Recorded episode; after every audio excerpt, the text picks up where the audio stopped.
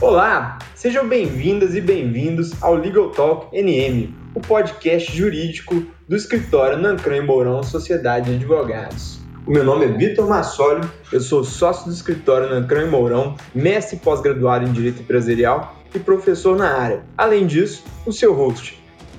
Olá, sejam muito bem-vindos ao Legal Talk NM. Hoje é um dia muito especial porque a gente vai fugir um pouco do nosso ciclo aqui de falar puramente de direito empresarial societário. Vamos passear um pouquinho pelo direito público e a gente tem um convidado muito especial que é o Gabriel Fajardo.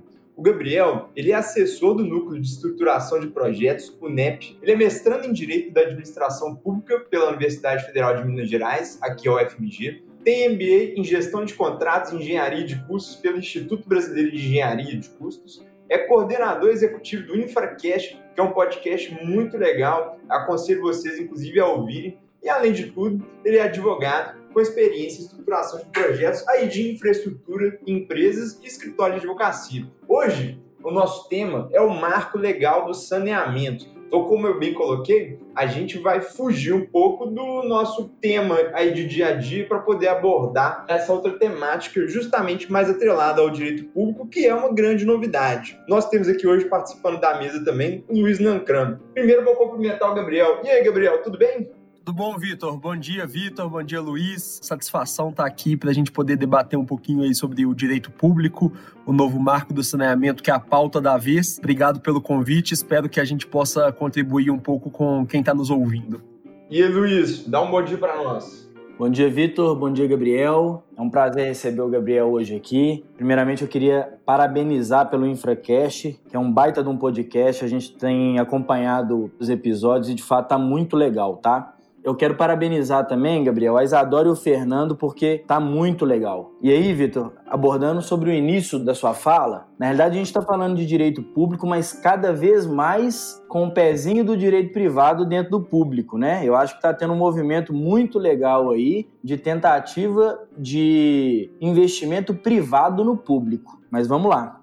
Exatamente, Luiz. Eu acho que o marco legal do saneamento, que é o nosso tema de hoje, ele vai trazer muito essa abordagem. Primeiro, Gabriel, eu queria que você situasse o nosso ouvinte, né? Abordasse para quem nunca ouviu falar do tema, o que, que é o marco legal do saneamento. Bom, primeiro agradecer os elogios feitos ao Infracast. Realmente é um projeto que eu tenho muito orgulho de participar, junto com a Isadora Cohen, com o Fernando Marcato, com a Vivian, enfim, com todo mundo da equipe. É um projeto que a gente procura debater temas da infraestrutura, tanto novo marco do saneamento, rodovia, enfim, todos os tipos de projeto que nós temos aí. E realmente eu recomendo, não é sendo partidário, não. Mas falando um pouco aí sobre o marco do saneamento, né, isso que é chamado de novo marco do saneamento, ele na verdade vai alterar o que a gente chama de marco do saneamento básico. Lá em 2007 foi editada a Lei 11.445, que é a lei responsável por trazer as diretrizes para o saneamento básico. É a primeira lei que a gente tem de aplicação nacional que vai tentar organizar o setor e reger os serviços de saneamento básico. Depois eu vou ter uma lei específica lá em 2010, que é a lei de resíduos sólidos, mas a lei geral de saneamento básico ela é inaugurada em 2007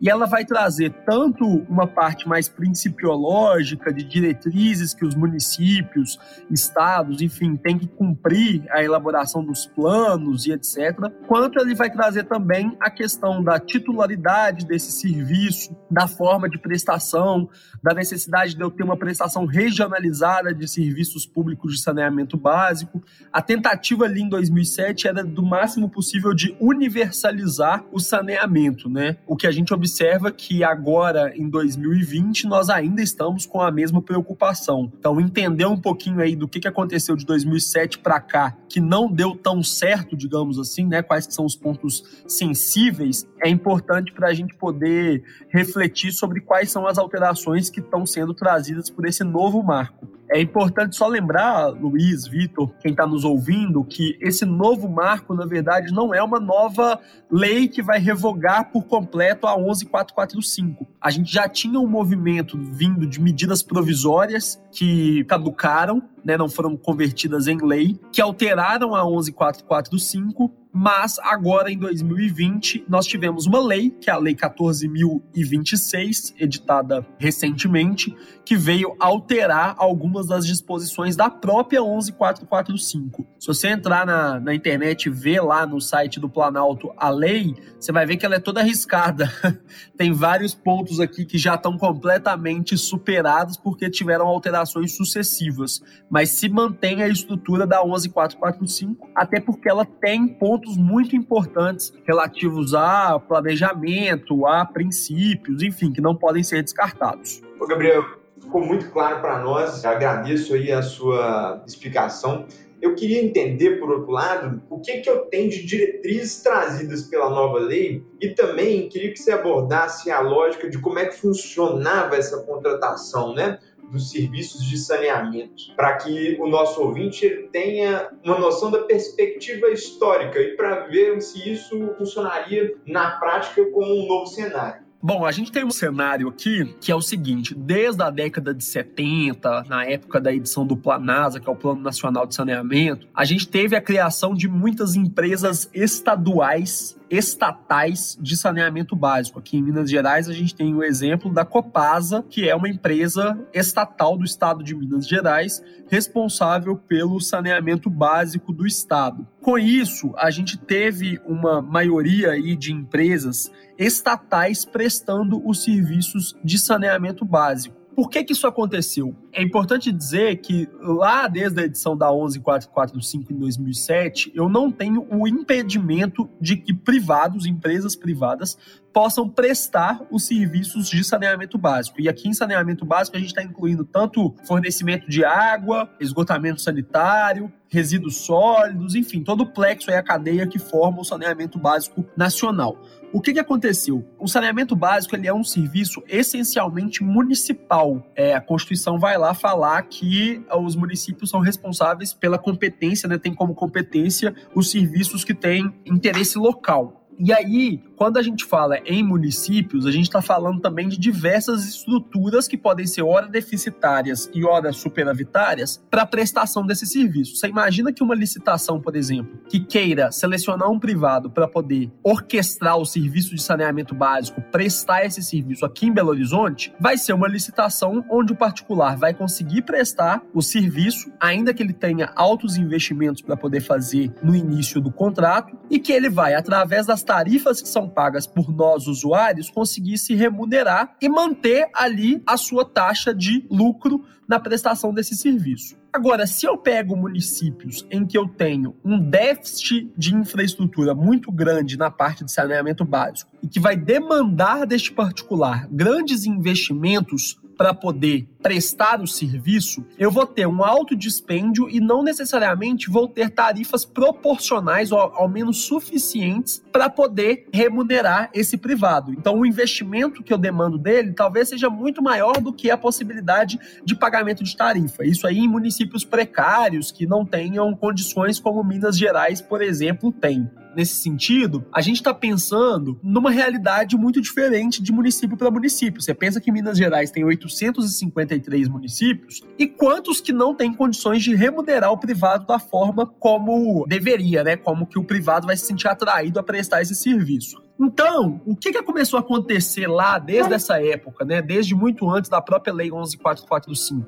Com o surgimento das empresas estatais, os municípios começaram a prestar os seus serviços de saneamento básico através das próprias empresas do Estado. E essas empresas do Estado faziam essa que a gente chama de subsídio cruzado entre um município superavitário e um município deficitário. Isso foi catalisado a partir do momento que eu tive uma autorização expressa na Lei de Consórcios Públicos, que é a Lei 11.107 de 2005, para que essas empresas estatais fossem contratadas sem licitação. Criou-se uma figura chamada de contrato de programa que é basicamente um contrato na forma de uma concessão, mas que ela é realizada para um ente público, né, uma empresa, alguma entidade da administração indireta da administração pública e que eu posso fazer isso sem passar por uma licitação. Então, a realidade que a gente tem hoje no Brasil, só para vocês entenderem, é de 94% dos serviços sendo prestados de saneamento básico pelo próprio Estado, seja através de empresas estatais,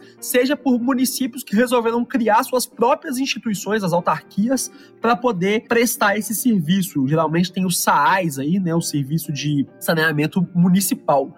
Então, a iniciativa privada, as empresas em si, tinham até então muita pouca entrada para prestar os serviços de saneamento básico. Só 6% desses serviços são prestados pela iniciativa privada. Estou falando bastante para poder chegar no novo marco. O novo marco pretende fazer com que empresas estatais possam continuar prestando os serviços de saneamento básico, empresas privadas também possam prestar os serviços de saneamento básico, mas que esses dois tipos de empresa vão ter que competir para poder prestar esses serviços. O que significa que essa figura do contrato de programa, nos moldes em que nós os conhecemos, que é um contrato que se firma sem licitação, vai deixar de existir. A regra agora é licitar. Então a tentativa do governo aí com isso é fazer com que empresas públicas e empresas privadas, né, estatais e privados, possam competir em um suposto pé de igualdade para poder prestar os serviços de saneamento básico. Por isso que o novo marco está sendo visto como uma grande chance de investimentos por empresas privadas no saneamento básico brasileiro, algo que não acontecia até então. Gabriel, depois do projeto lei passar por Câmara dos Deputados e pelo Senado, uma coisa que me chamou a atenção foram os 12 vetos do presidente da República. Mais especificamente, sobre a impossibilidade de renovação dos contratos já vigentes pelo prazo de 30 anos. Como é que você vê isso? A ideia não é de fato acabar com os contratos de programa e mais, né? Se a gente está falando de universalização do saneamento, você não concorda que essa renovação dificulta a transição? Eu quero que você dê uma transitada sobre esse tema para a gente, por gentileza. Esse é um dos vetos que realmente mais chamou a atenção aí, que está suscitando diversos debates, só para a gente poder entender um pouco do que, que aconteceu. O novo marco previa, a lei que foi editada, né, que passou pelo Congresso e pelo Senado, previa um tempo de transição, digamos assim, entre a situação que nós temos agora, que é a que eu estava falando das empresas estatais prestando serviços de saneamento básico através dos contratos de programa, e essa nova realidade que seria da licitação como regra. O que, que, se previu inicialmente? Que eu teria um prazo, a possibilidade de renovar os contratos atualmente existentes com essas empresas estatais pelo um prazo de até 30 anos.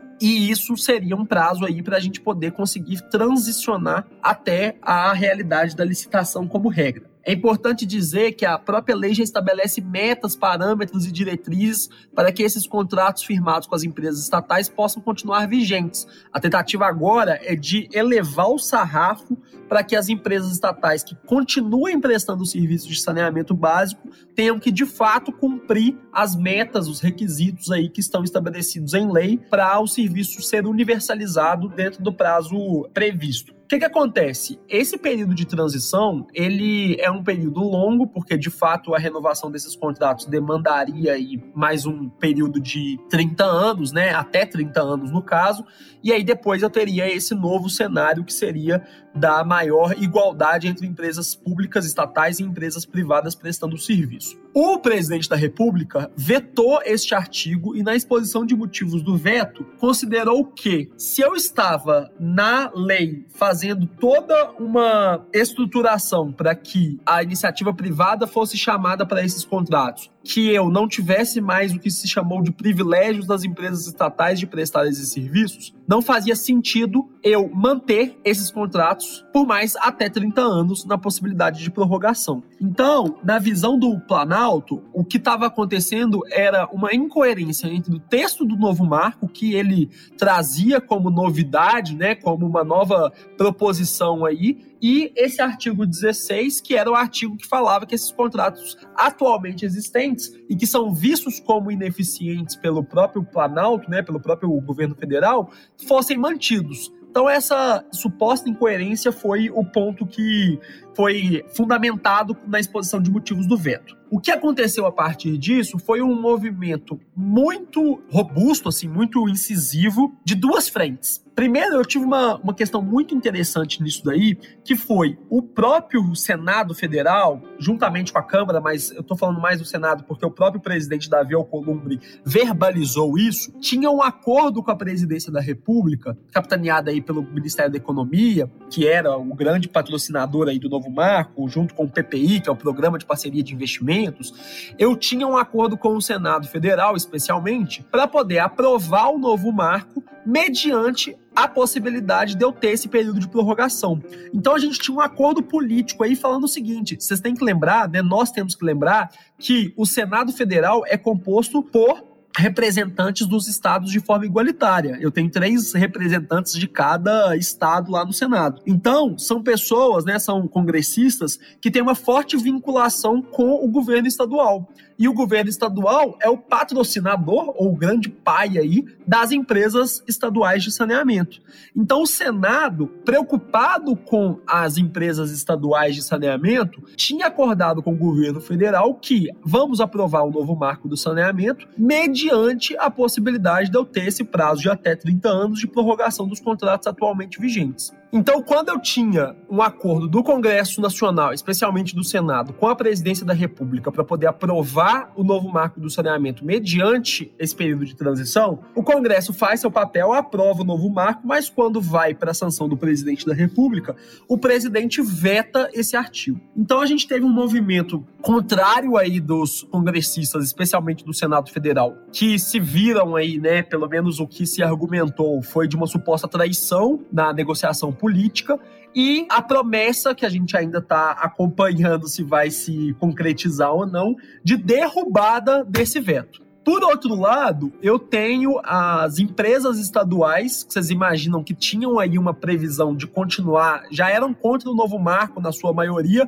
porque sabem que isso vai implicar uma maior competitividade no setor. Mas quando as empresas estaduais apostavam nesse período de mais 30 anos, até 30 anos, para fazer uma transição, porque vocês imaginem que as empresas estaduais, a maior fonte de renda que elas têm, e ainda que muitas delas estejam deficitárias, é exatamente nos contratos de programa que elas têm firmados com os municípios. Então, se eu tenho essa possibilidade de agora rescindir esses contratos de programa de imediato, né, encerrá-los e licitar para todo mundo competir, então empresa estadual, se você quiser continuar prestando esse serviço, agora você vai ter que competir com empresas privadas.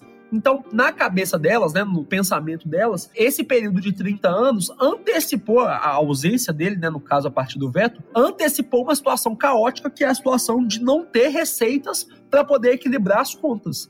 Então, o que a gente está vendo aí no movimento das empresas estatais é a anunciação de que o veto feito no artigo pelo presidente da República é basicamente uma sentença de morte para essas empresas. E aí a gente pode discutir se isso é recomendável, se não é, porque no final das contas, essas empresas estatais têm como um dos principais patrocinadores delas, né, quem responde por elas, os próprios governos estaduais. Então a implicação que pode ter, por exemplo, num fechamento, numa rescisão aí, né, numa liquidação de uma Copasa, é no estado de Minas Gerais, de alguma certa forma. Então as discussões aí giram em torno disso. Agora, há quem veja com extremos bons olhos o veto do presidente da República, é importante considerar isso, porque dizem que realmente, se o novo marco se propõe a chamar a iniciativa privada para poder prestar os serviços de saneamento, eu não tenho que dar brecha ou eu não tenho que possibilitar que as empresas estatais continuem por um novo prazo de longa data, né, de mais 30 anos. Então, de fato, há quem veja, especialmente aí os mais empolgados, os mais incentivadores da participação privada, e aí a gente pode ter inclusive uma discussão sobre aspecto ideológico, né, de cada um desses posicionamentos,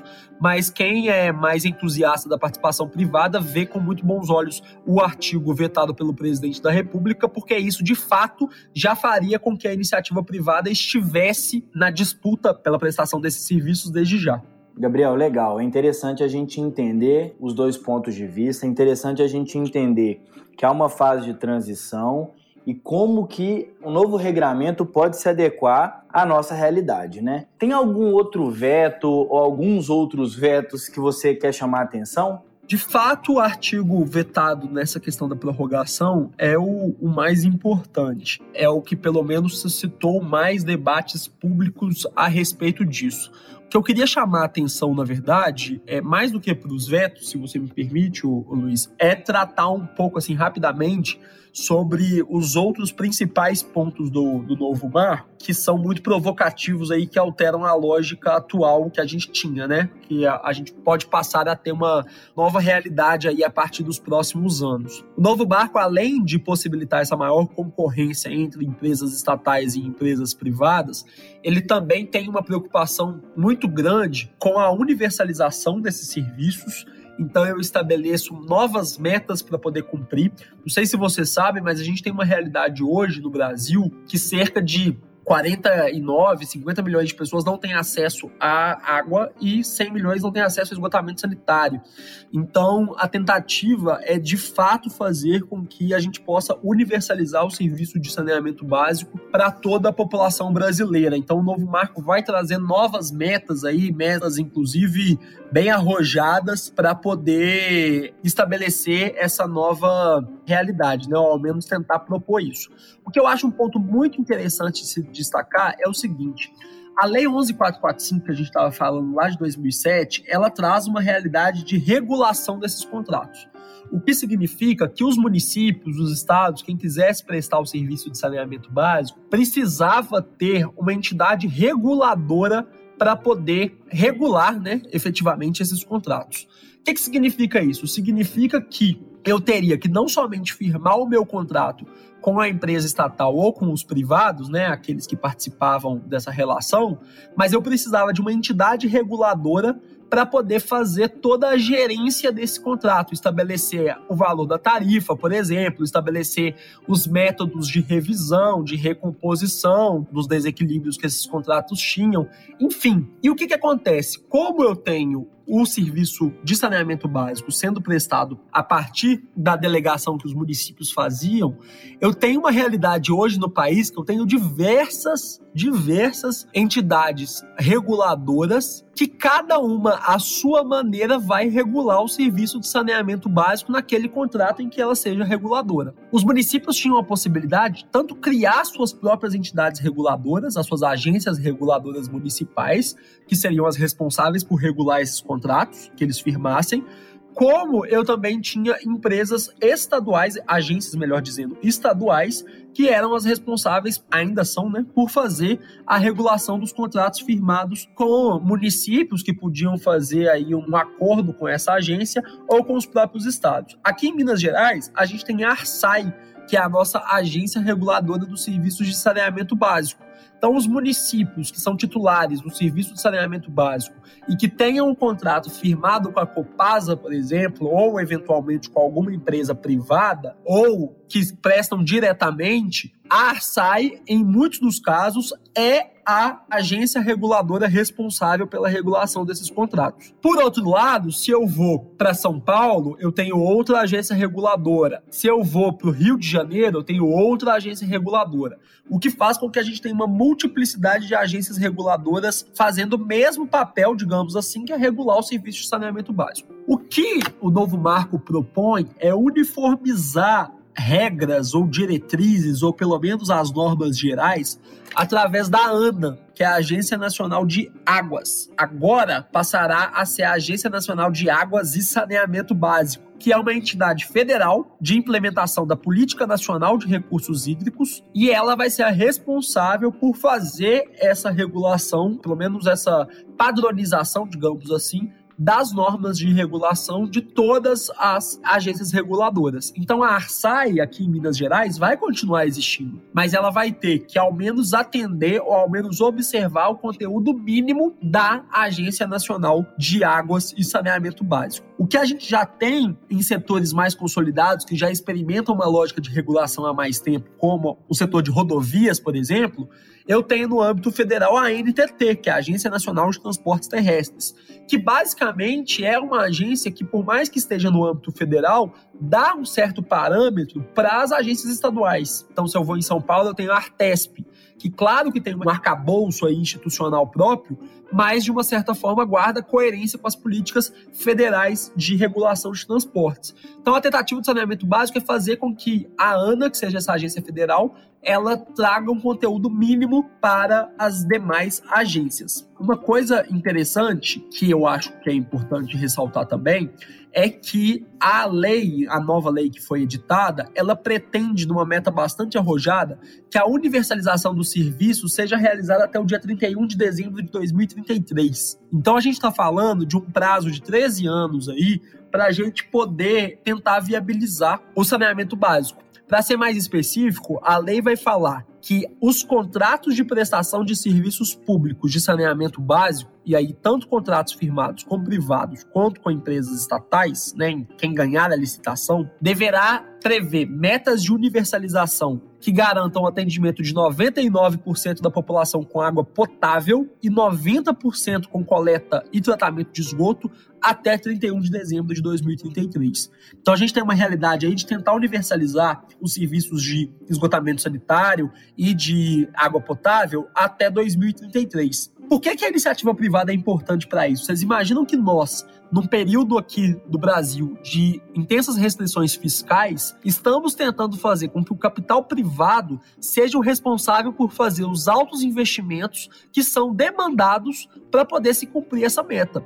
Se a gente fosse contar da forma como está, eu não estou aqui defendendo que as empresas estatais não possam fazer parte disso, mas da forma como está, se as empresas estatais continuarem prestando serviços de saneamento básico, da forma como estão, essa meta de 2033 nunca será atendida. Então, de duas uma, ou a gente estabelece esses parâmetros e faz uma revisão total na prestação como ela vem sendo feita atualmente, ou de fato a iniciativa privada vai ter que assumir esse papel de destaque aí, né, de protagonismo para poder cumprir essa meta. Por fim, só para não me alongar muito, uma questão que eu acho interessante de se ressaltar também é a questão da regionalização. O que a gente tem muito hoje em dia nos contratos de saneamento básico é um problema referente de que determinados municípios não conseguem por si próprios prestarem os serviços de saneamento básico com os investimentos que demandam. Então, hoje em dia, eu tenho a instituição de regiões metropolitanas que são as responsáveis por elas próprias poderem fazer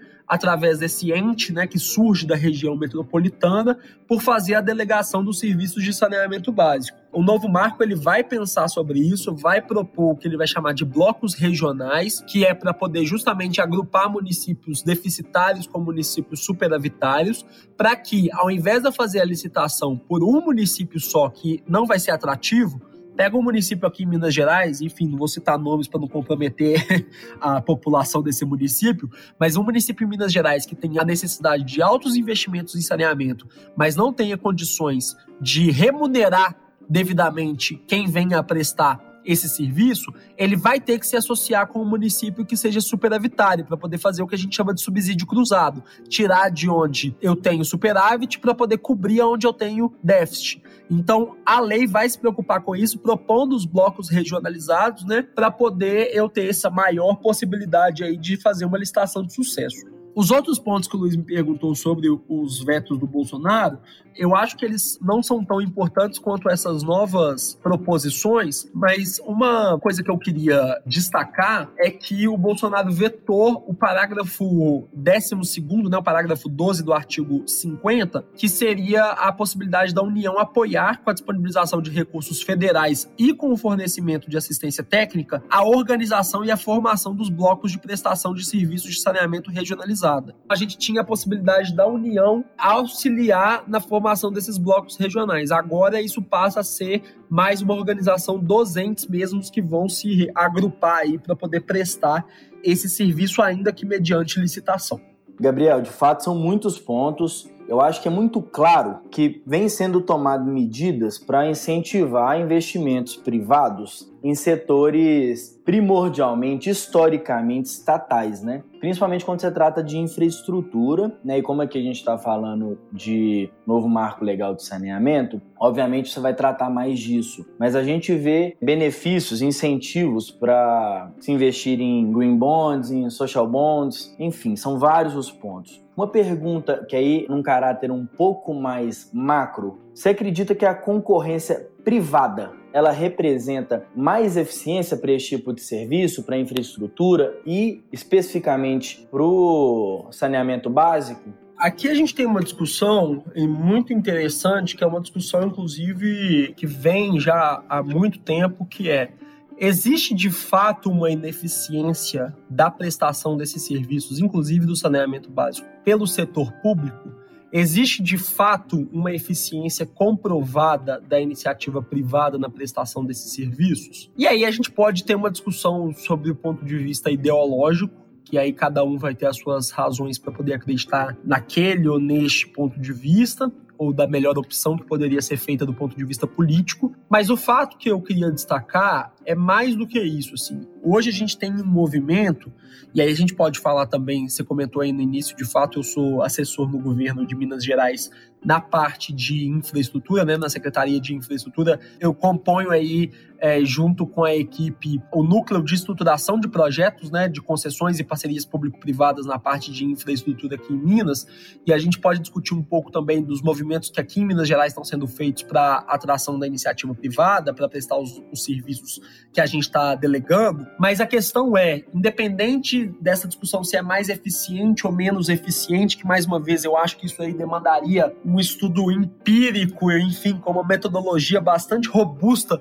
para a gente poder conseguir comprovar o que é eficiente e o que não é, mas eu acho que do ponto de vista de disponibilidade de capital, de liquidez imediata, que vocês entendem muito mais do que eu, a gente tem um papel da iniciativa privada muito importante. Então, voltando ao novo marco do saneamento, mas também falando sobre os projetos aqui de Minas, daqui a pouco, que a gente pode discutir, a gente tem a iniciativa privada como um grande patrocinador do que a gente está precisando fazer em termos de investimento em infraestrutura. Se a gente quer universalizar o saneamento básico até 2033, num período de 13 anos, para poder fazer os investimentos necessários em infraestrutura, eu vou ter que precisar de quem tenha disponibilidade de capital. Então, assim, eu acho que o importante é o governo, né, o poder público, sempre estar na regulação da prestação do serviço, ou seja, estabelecer os parâmetros, as diretrizes, as metas, os contornos necessários para que esse serviço seja prestado no melhor atendimento do interesse público. Agora, se ele vai ser prestado por uma empresa estatal, por iniciativa privada, enfim, por qualquer um que o seja, para mim não é o mais importante. Agora, eu acho que por uma questão de investimento, de quem tem bala na agulha, falando rasgado, para poder dar conta do que a gente precisa em termos de gargalo, a iniciativa privada de fato tem uma maior disponibilidade de fazer esse aporte. E nessa linha, Gabriel, você entende que a privatização pode prejudicar as classes menos favorecidas, pode aumentar a desigualdade no tratamento dessas questões sanitárias? Como é que você vê isso aí? Eu vejo isso muito assim, mais uma vez, independente de discussões político-partidárias ou ideológicas, eu vejo que nós temos que ter uma preocupação com esse tema, sim, as populações menos favorecidas tendem a sempre ser as mais atingidas, isso por uma questão histórica, cultural, social, sempre tendem a ser as menos favorecidas, as mais atingidas, e que isso tem que demandar um olhar muito especial para elas dentro desses projetos. Eu não acho que delegar serviços para iniciativa privada representa necessariamente a gente prejudicar mais a população menos favorecida. Inclusive porque, vamos relembrar, que no saneamento básico, os serviços prestados, que hoje em dia são prestados pelo Estado, ainda que através das suas empresas estatais, são pagos pela população.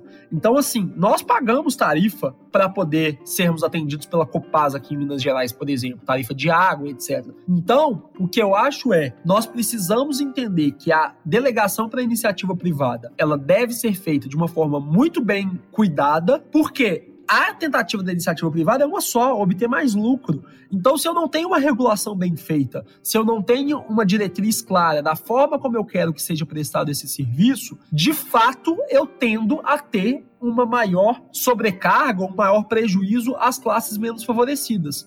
A única coisa que eu não acho numa discussão mais rasteira é que o fato de eu chamar a iniciativa privada, isso necessariamente vai significar que eu vou prejudicar quem já está menos favorecido. Eu queria só relembrar um exemplo que para mim é muito pragmático, que é o exemplo do Piauí, que tem um programa super interessante de parcerias público-privadas, capitaneado lá pela doutora Viviane Moura, que é uma parceira do Infracast, inclusive, enfim, uma pessoa que eu admiro muito, e que é um dos programas de privatização, né, que é o que se chama aí privatização lato senso, de parcerias com a iniciativa privada, que mais olha e que mais cuida das populações menos favorecidas. Então, eu acho que se o poder público tiver compromisso, tiver o cuidado de fazer com que essa relação seja uma relação pautada por essa preocupação, isso não tende a prejudicar quem já está mais vulnerável, não. Mas é necessário cuidado. Ô, Gabriel, ainda nesse gancho, eu queria que você explicasse para nós quais são os mecanismos que eu posso ter para reduzir essa possibilidade de desigualdade. Por exemplo, se eu tenho um condomínio com uma série de unidades, é muito mais viável economicamente por causa da escala levar saneamento até ele do que para uma fazenda que tem uma pessoa, né, uma família que vai morar ali e usufruir daquele benefício pagando uma tarifa só. Claro, tem também municípios né, muito populosos, como Belo Horizonte, São Paulo, e municípios com uma baixa densidade de população e de famílias que usariam o sistema de saneamento e pagariam os valores correspondentes. Como que é, o marco legal ele trata essa questão para resolver esse problema né, de potencial lucrativo? Sua pergunta, ela conecta aí os dois temas que a gente está discutindo, tanto do novo marco quanto dessa questão da vulnerabilidade das populações menos favorecidas. O que eu acho legal da gente refletir é o seguinte, como eu falei anteriormente, eu tenho uma necessidade de equilibrar o que é superavitário com o que é deficitário, porque se eu for delegar tão somente para iniciativa privada os municípios ou as regiões que sejam regiões prósperas, né, que eu possa ter aí um, uma grande arrecadação tarifária, área, eu vou fazer com que o particular tenha seu lucro maximizado ou ao menos que ele possa fazer mais investimentos ainda do que o básico para poder se prestar um serviço de excelência para essas populações e vou ter a fazenda lá do seu José no interior, né, num município muito pequeno, prejudicada. Até porque, como você bem disse, eu, para poder montar uma infraestrutura e levar para um condomínio em que eu tenha uma grande capilaridade e todo mundo vai pagar a tarifa, eu sou remunerado de uma forma muito mais satisfatória do que eu fazer uma infraestrutura gigante complexa para poder levar água, esgoto e etc. para a fazenda do seu José, só ele que vai estar tá pagando a minha tarifa. Então é importante a gente pensar justamente nessa polaridade de situações para poder pensar que quando eu for estruturar esses projetos, quando eu for estruturar esses contratos, quando eu for regular a prestação desse serviço, eu preciso justamente juntar essas duas situações. Então o que o novo marco propõe, mas antes disso, isso já é uma preocupação que existe no setor de saneamento básico, justamente eu falo que que ela existe, eu não falo que ela é cumprida, mas que já existe do ponto de vista normativo, é eu fazer com que essas realidades possam se agrupar para que uma compense a outra. Se eu não fizer isso, eu estou prejudicando a prestação de um serviço universalizado, que é a tentativa de que o novo marco faça. Não adianta eu ter serviço de esgotamento e de resíduos sólidos e de tratamento de água em Belo Horizonte de forma satisfatória se eu não tenho no interior de Minas, no Vale do Jequitinhonha. Isso não é universalizar saneamento básico. Isso é eu escolher municípios rentáveis para poder delegar para iniciativa privada. Não é esse o objetivo. Então, essa formação de blocos regionalizados, a própria tentativa que a Lei 11.107 fez de agrupar esses municípios através dessas entidades, através de consórcios públicos, é uma tentativa de fazer com que essa reunião, essa atração de realidades possa ser feita.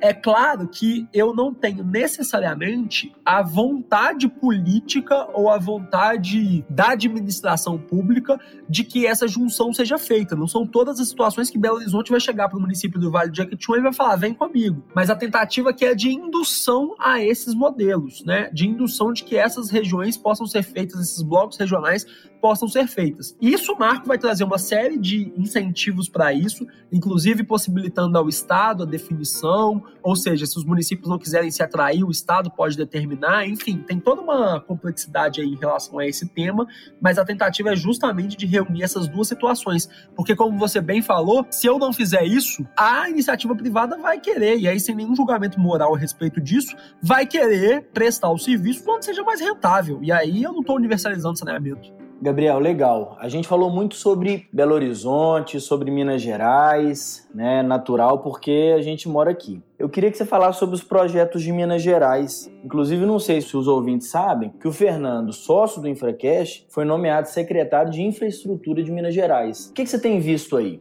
É um grande prazer para mim que já acompanho, sou amigo próximo, enfim, uma pessoa que eu admiro muito, que é o Fernando Marcato que é um dos cofundadores e apresentador, junto com a Isadora Cohen, do InfraCash, que foi nomeado secretário de Infraestrutura e Mobilidade em Belo Horizonte, onde, coincidentemente, eu sou assessor. Então, é uma reunião muito feliz para mim, eu fico realmente muito satisfeito por saber que sai uma pessoa muito admirável, que é o Marco Aurélio Barcelos, nosso atual, agora ex-secretário, mas entra uma pessoa com todo o gabarito aí técnico e de muito conhecimento, inclusive na área de saneamento básico, para poder liderar os nossos projetos. Bom, Minas Gerais é um estado que tem uma experiência, um legado imenso em concessões e PPPs, né, nessa área de infraestrutura que conta com a iniciativa privada. Nós tivemos uma lei de PPP, só para a gente destacar, antes mesmo da lei nacional, né, em 2004, a lei de PPPs nacional, a 11079, é de 2004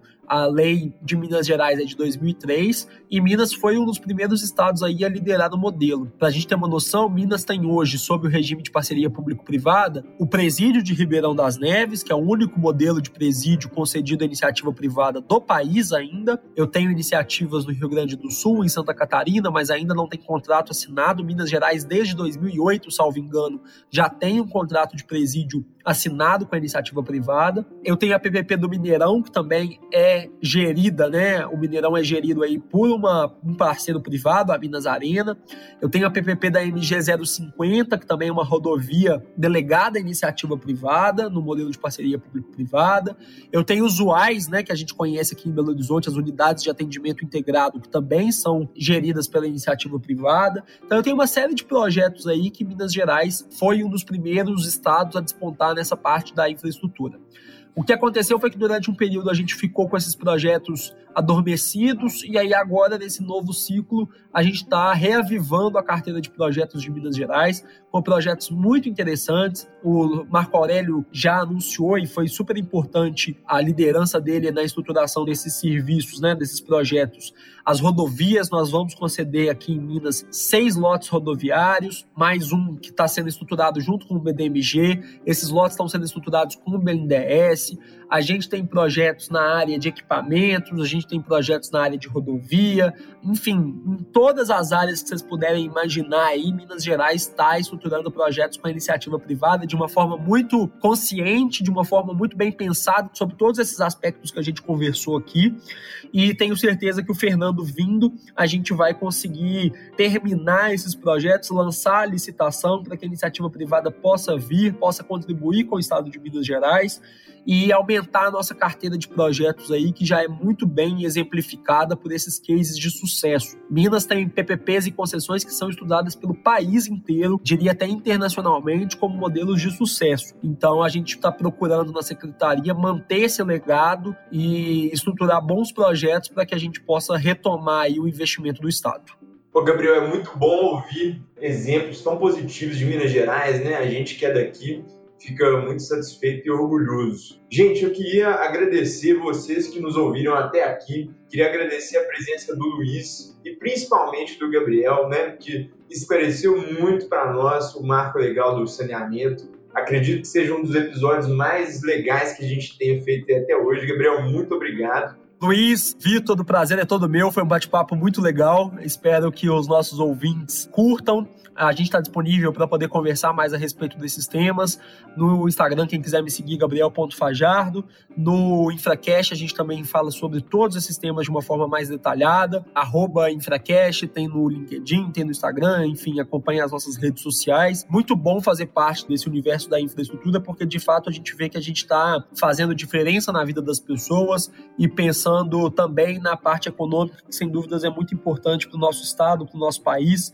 Enfim, queria agradecer demais vocês, obrigado aí pelo bate-papo, desculpa qualquer coisa e tamo junto. Fiquem de olho também no InfraCast, acompanhem também o trabalho que ele faz, que é super interessante. E é isso aí, gente.